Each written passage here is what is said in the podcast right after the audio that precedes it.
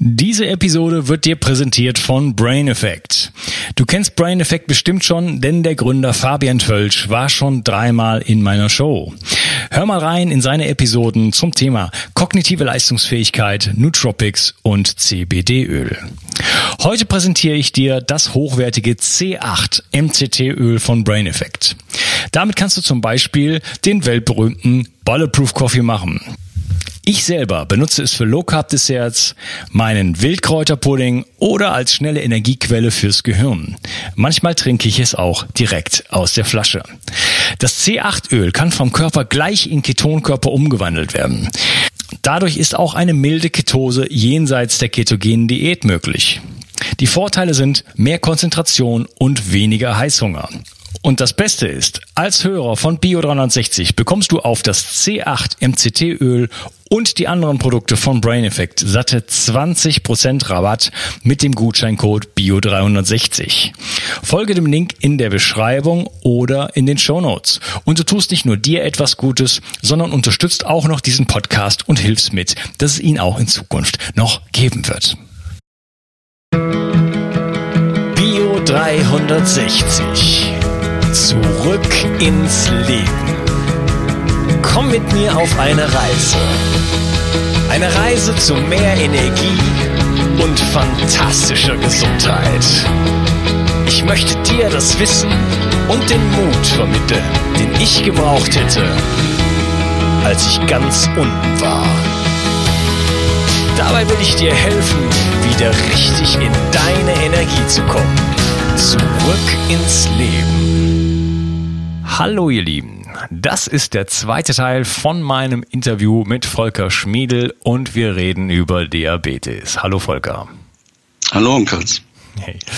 Ja, wir haben schon äh, das Thema so ein bisschen angerissen. Wir haben äh, erklärt, was ist Diabetes, was ist Insulinresistenz, wie kommt es zustande. Aber ich würde auf das, wie kommt es zustande, noch gerne so ein bisschen intensiver eingehen. Ähm, du hattest so die Themen genannt, Lifestyle, Ernährung und Bewegung. Vielleicht kannst du das noch so ein bisschen ausführen mit, äh, ja, und fängst einfach an, womit du gerne möchtest. Wenn man Diabetes denkt natürlich jeder zuerst an die Ernährung. Das ist auch völlig richtig, ist auch der wichtigste Punkt. Ähm, und da gibt es halt Lebensmittel, die den Zucker mehr ansteigen lassen und Lebensmittel den Zucker weniger ansteigen lassen. Ähm, Zucker, der im Blut gemessen wird, ist ja die Glucose, der Traubenzucker. Und alle stärkehaltigen Lebensmittel, alle Kohlenhydrate bestehen zum großen Teil eben aus dieser Glucose. Also es ist nicht nur der Zucker selber, der normale Haushaltszucker besteht ja aus der Fructose und der Glucose. Das wird den Darm gespalten und dann äh, geht Fructose und Glucose in, in, in den Körper rein, in das Blut rein und lässt den Blutzuckerspiegel ansteigen. Aber Brot, sprich Stärke oder auch Reis oder Nudeln, enthalten eben auch die Kohlenhydratketten und diese bestehen aus einzelnen Glukosemolekülen. Das heißt, die werden dann gespalten und der Glukosespiegel steigt auch an. Wenn ich jetzt überwiegend Eiweiß oder Fette essen würde, das besteht eben nicht aus Glucose, dann steigt der Spiegel nicht so stark an. Wir können also selber im Körper aus äh, Fetten und auf, äh, aus Eiweißen auch Zucker bilden, aber diese Lebensmittel selber enthalten erstmal keine Glucose. Und darum ist eine der Hauptempfehlungen bei Diabetes, sich natürlich weitgehend ähm, kohlenhydratarm oder wie es heute so auf Neudeutsch heißt, Low Carb zu ernähren. Das ist in unserer Gesellschaft natürlich nicht so ganz einfach, weil Brot, Brötchen, Nudeln, Reis, das sind ja Standardlebensmittel. Ähm, es fällt vielen sehr schwer, da nahezu komplett drauf zu verzichten. Ähm, ich mache den Patienten dann immer so einen Kompromissvorschlag, dass sie doch wenigstens eine Mahlzeit, vielleicht das Abendessen, dann wenigstens ganz komplett kohlenhydratfrei gestalten sollten. Also zum Beispiel ähm, ein Hähnchenfilet mit Salat zu essen oder ein Lachsfilet mit Gemüse. Ähm, davon so viel man mag, aber eben kein Brot, keine Pasta, kein gar nichts, keine Kohlenhydrate. Ja, warum, wenn, man das wenn so, ich mal kurz da reingrätschen darf, warum ja. abends nicht? Weil abends ist die äh, natürliche Insulinsensitivität der Zellen eigentlich höher. Ich mache es deshalb ganz gern, also man könnte es auch zum Frühstück machen. Ähm, ich mache es deshalb ganz gern abends, weil ich dann ja zum Mittagessen und zum Frühstück Kohlenhydrate habe. Und dann hätte ich ja vom Mittagessen bis zum nächsten Frühstück, hätte ich ja eine quasi 16 bis 18-stündige Kohlenhydratpause, wo die Bauchspeicheldrüse sich quasi erholen könnte. Ähm, wenn jemand das lieber isst, kann er natürlich auch das beim Frühstück so machen und ist beim Abendessen noch ein bisschen Kohlenhydrate. Das soll jeder für sich selber ausprobieren, ähm, wie es ihm subjektiv darunter geht oder eben auch mit den Blutzuckerwerten, wenn er die mal misst, ähm, womit ist er dann auch besser eingestellt. Das kann er beides mal ausprobieren. Mhm, okay. Den Vorteil, den ich noch beim, bei den Kohlenhydraten abends sehe, äh, ist, dass man äh, relativ gut schläft, wenn man abends Kohlenhydrate isst. Ja, das hängt so ein bisschen mit dem Serotoninstoffwechsel zusammen. Ähm, wenn ich aber kein Serotoninproblem habe, dann brauche ich das eigentlich nicht. Ähm, da gehen wir jetzt schon so ein bisschen weiter in die, die, die feine Diagnostik oder auch Therapie. Wenn also jemand ganz, ganz starken Süßhunger hat und Schlafstörungen hat, dann sollte er immer auf das Serotonin achten. Und wenn das wirklich so ist, dann kann man das gegebenenfalls unterstützen, indem man die Aminosäure Tryptophan dazu gibt. Dann wird selber mehr Serotonin gebildet und dann hat man auch nicht mehr diesen starken Süßhunger und kann auch besser schlafen. Also ja. bei Verdacht auf Serotonin gucke ich immer dahin und versuche das zu regulieren. Wie gesagt, das ist jetzt schon so ein Spezialthema. Mhm, ja, aber interessant. Also du sagst, der, der Süßhunger, äh, wie du es ausdrückst, der äh, kann äh, eine Ursache im Serotoninmangel haben. Und der wiederum äh, ist ein Mangel an Tryptophan, habe ich das richtig verstanden? Ganz genau. Mhm. Und Tryptophan äh, finden wir jetzt in der Nahrung wo? Tryptophan ist eine Aminosäure und Aminosäure sind Bestandteile von Eiweißen. Also in jedem Eiweiß ist das drin, äh, aber natürlich nur in geringen Mengen. Also wenn ich den Verdacht auf einen Serotoninmangel habe, dann müsste ich davon einfach sehr viel größere Mengen geben. Also muss ich das auf einmal im Grammbereich geben, isoliert, damit ich dann wirklich höhere Anstiege von Serotonin bekomme. Mhm. Und jetzt einfach mehr Eiweiß zu essen? Würde für den Serotoninspiegel alleine nichts bringen dann habe ich ja nicht nur Tryptophan dabei, sondern die anderen Aminosäuren auch. Und die Aminosäuren konkurrieren alle untereinander um die Aufnahme in das Nervensystem und das Gehirn.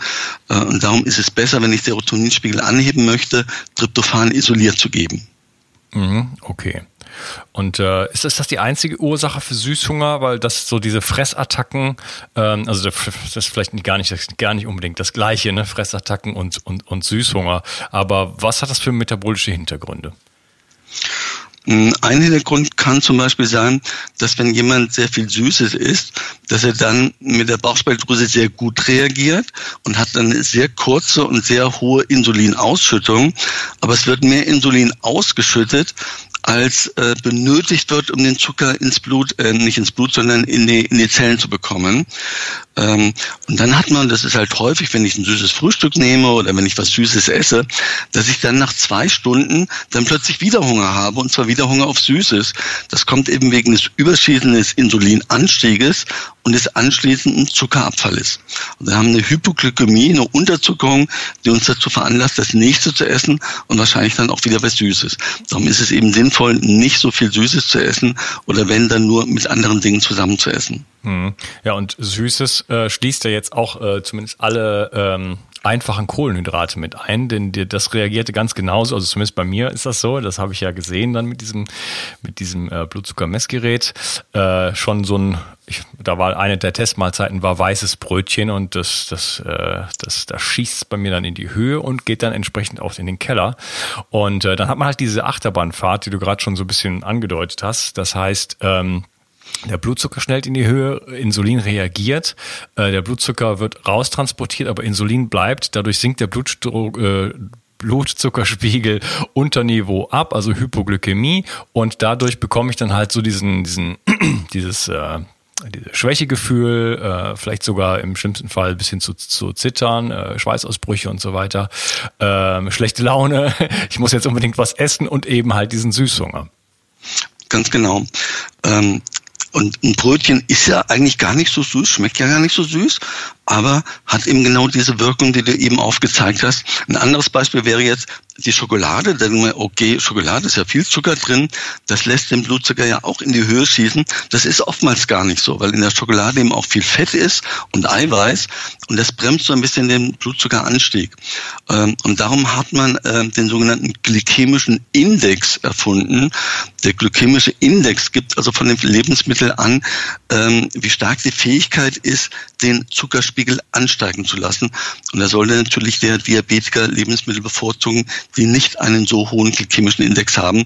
Und der Index von Weißmehl oder von Brot und von Brötchen, der ist nahezu identisch mit dem von purem Zucker. Ja, genau. Und auch Nudeln, also das war bei mir auch das gleiche Resultat. Äh, Testmahlzeit 190 Gramm Nudeln, sehr, sehr, ähm, ja, nichts fürs Herz, diese Mahlzeit sozusagen. Äh, hat auch bei mir die gleichen Effekte gehabt. Also das ähm, wenn diese Kohlenhydrate, vor allem diese einfachen Kohlenhydrate aus Auszugsmehl und so weiter, wenn die nicht im Kontext stehen von Fetten und äh, Gemüse und so weiter, dann hat man halt wirklich auch diese, diese starken isolierten Effekte und das hat man natürlich äh, dann oft halt einfach bei, bei, bei äh, entsprechenden Süßspeisen oder äh, Sachen aus der Bäckerei. Ganz genau. Darum ist es also sinnvoll, erstmal natürlich, wo es geht, Kohlenhydrate zu vermeiden.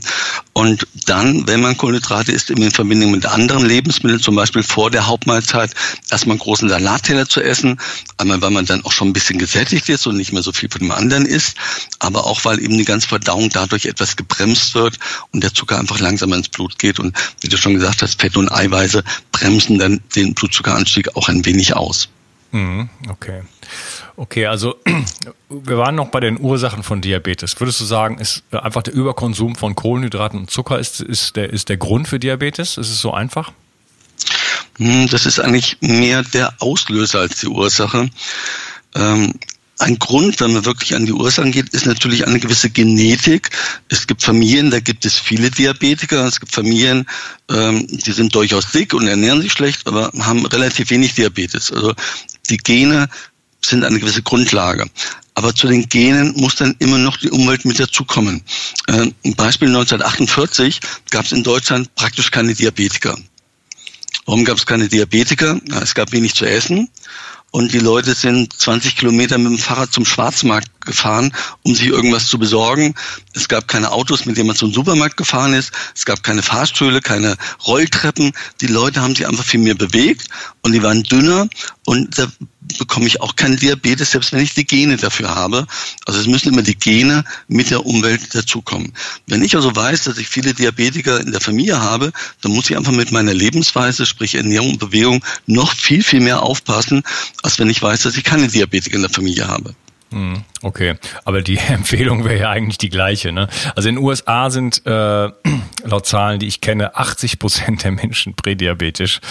Ähm, die Diabeteszahlen habe ich jetzt nicht im Kopf. Ähm, das heißt, wenn man, also unabhängig von der genetischen Disposition, wenn man es übertreibt äh, massiv, dann, dann, dann, führt das einfach dazu. Ne? Also das ist, da, kommt dann jeder in diesen Bereich rein.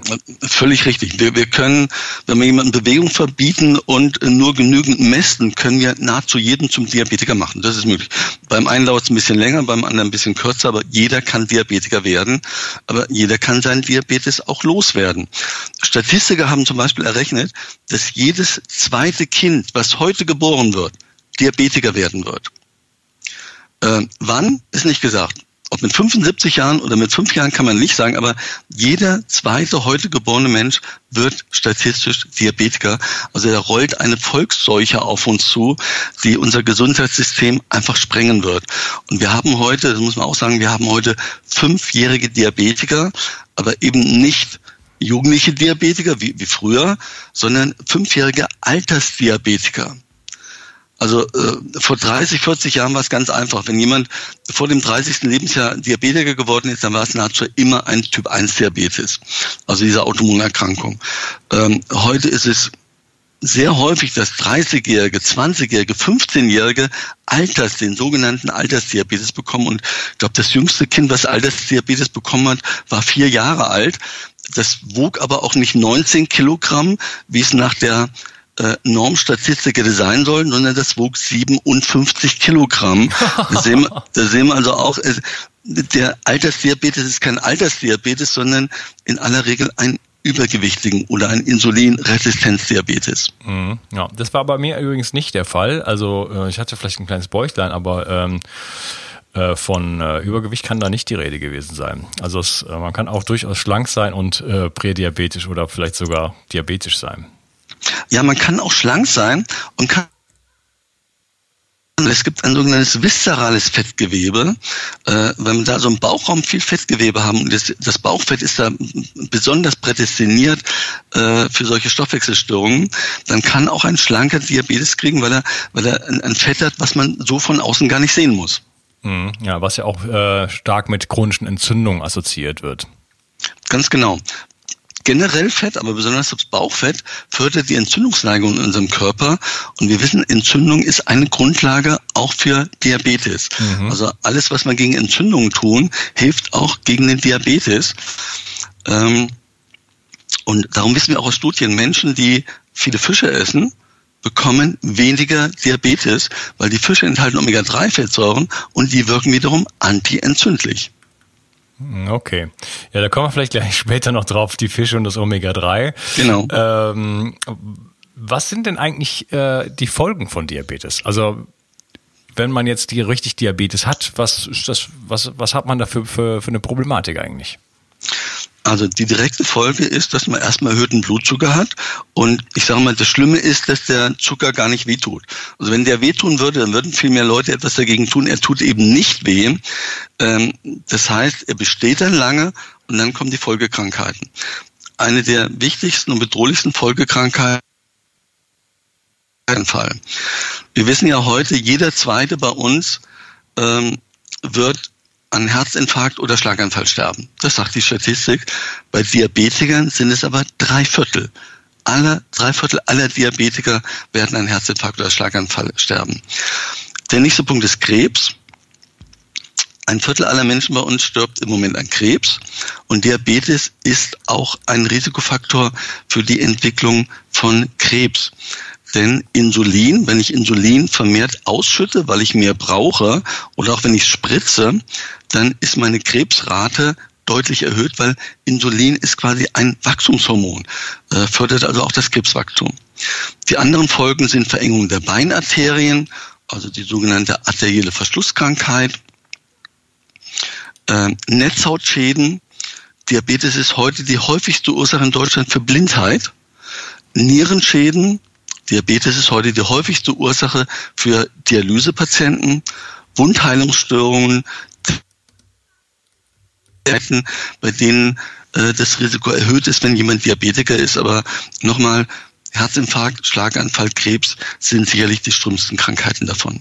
Mhm, okay, also das ist eine ganze Latte. Also man hat, wenn man äh, Diabetes hat, eine gute Möglichkeit, äh, krank zu werden und auch früher zu sterben. Na? Und äh, interessant auch, was du gesagt hast, Netzhautschädigung. Ich kenne das selber, wenn ich so Phasen äh, hatte, wo ich mal viel Zucker, äh, so auf Abwege gekommen bin, sag ich mal, und einfach viel Zucker konsumiert habe, dass dann meine Sicht dramatisch schlechter wird. Okay. Ähm, gut, ob das jetzt damit zusammenhängt, kann ich jetzt so aus der Ferne nicht sicher sagen, aber wir wissen heute, dass in Deutschland 6000 äh, Menschen erblinden, weil sie pro Jahr, weil sie Diabetiker sind. 6000. Hm, okay, also Grund genug, sich dem Thema anzunehmen. Und äh, ja, ich würde sagen, äh, schöner Moment, um die Episode nochmal zu unterteilen. Und dann können wir uns im nächsten Teil dann äh, ja über Nährstoffe, Mikronährstoffe unterhalten und was man alles so tun kann, um äh, ja sich zu schützen, beziehungsweise da das Ganze, äh, das Rad zurückzudrehen. Ich danke dir, dass du heute dabei warst. Ja, prima, danke. Tschüss. Ich habe auf dich gehört und ein Bedürfnis von dir umgesetzt.